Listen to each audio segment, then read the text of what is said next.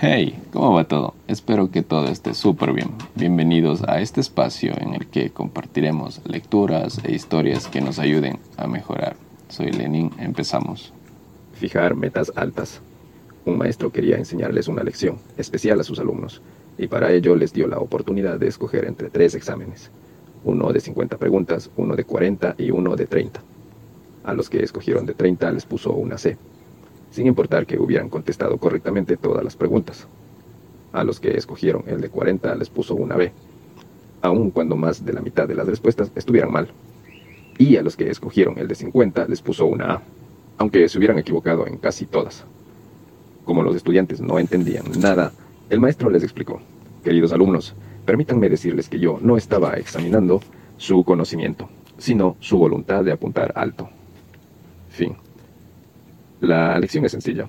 Cuando le apuntamos alto, estamos más cerca de nuestros sueños que si nos conformamos con pequeños objetivos.